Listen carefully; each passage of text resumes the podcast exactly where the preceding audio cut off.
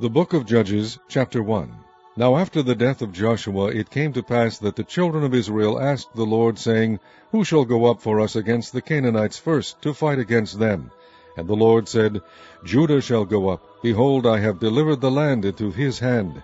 And Judah said unto Simeon his brother, Come up with me into my lot, that we may fight against the Canaanites. And I likewise will go with thee into thy lot. So Simeon went with them. And Judah went up. And the Lord delivered the Canaanites and the Perizzites into their hand, and they slew of them in Bezek ten thousand men. And they found Adonibezek in Bezek, and they fought against him, and they slew the Canaanites and the Perizzites. And Adonibezek fled, and they pursued after him, and caught him, and cut off his thumbs and his great toes. And Adonibezek said, Threescore and ten kings, having their thumbs and their great toes cut off, gathered their meat under my table, as I have done, so God hath requited me. And they brought him to Jerusalem, and there he died. Now the children of Judah had fought against Jerusalem, and had taken it, and smitten it with the edge of the sword, and set the city on fire. And afterward the children of Judah went down to fight against the Canaanites that dwelt in the mountain, and in the south, and in the valley. And Judah went against the Canaanites that dwelt in Hebron. Now the name of Hebron before was Kirjath Arba, and they slew Sheshai, and Ahiman, and Talmai. And from thence he went against the inhabitants of Debir. And the name of Debir before was Kirjathsepher. And Caleb said, He that smiteth Kirjath Sepher, and taketh it, to him will I give Achsah my daughter to wife. And Othniel the son of Kenaz, Caleb's younger brother, took it, and he gave him Achsah, his daughter, to wife. And it came to pass, when she came to him, that she moved him to ask of her father a field. And she lighted from off her ass, and Caleb said unto her, What wilt thou? And she said unto him, Give me a blessing, for thou hast given me a south land, give me also springs of water.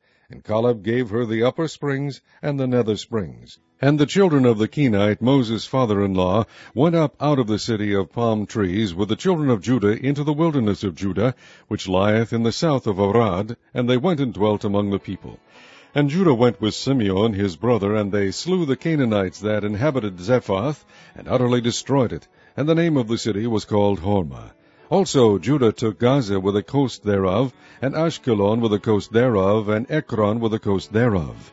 And the Lord was with Judah, and he drave out the inhabitants of the mountain, but could not drive out the inhabitants of the valley, because they had chariots of iron. And they gave Hebron unto Caleb, as Moses said, and he expelled thence the three sons of Anak. And the children of Benjamin did not drive out the Jebusites that inhabited Jerusalem, but the Jebusites dwell with the children of Benjamin in Jerusalem unto this day. And the house of Joseph, they also went up against Bethel, and the Lord was with them. And the house of Joseph sent to describe Bethel. Now the name of the city before was Luz. And the spies saw a man come forth out of the city, and they said unto him, Shew us, we pray thee, the entrance into the city, and we will shew thee mercy.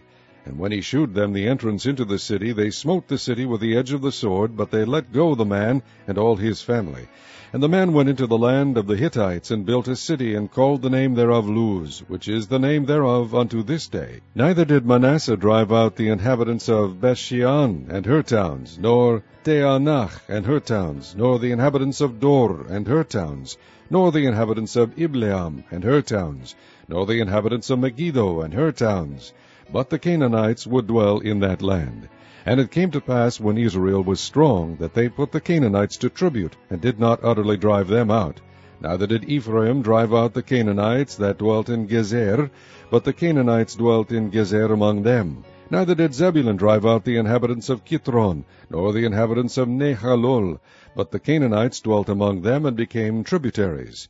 Neither did Asher drive out the inhabitants of Accho, nor the inhabitants of Zidon, nor of Ahlab, nor of Achzib, nor of Helbah, nor of Aphek, nor of Rehob. But the Asherites dwelt among the Canaanites, the inhabitants of the land, for they did not drive them out. Neither did Naphtali drive out the inhabitants of Bethshemesh, nor the inhabitants of Beth Anath, But he dwelt among the Canaanites, the inhabitants of the land. Nevertheless, the inhabitants of Bethshemesh and of Beth Anath became tributaries unto them. And the Amorites forced the children of Dan into the mountain, for they would not suffer them to come down to the valley. But the Amorites would dwell in Mount Heres, in Aijalon, and in Shaalbim. Yet the hand of the house of Joseph prevailed, so that they became tributaries. And the coast of the Amorites was from the going up to Akrabbim, from the rock and upward.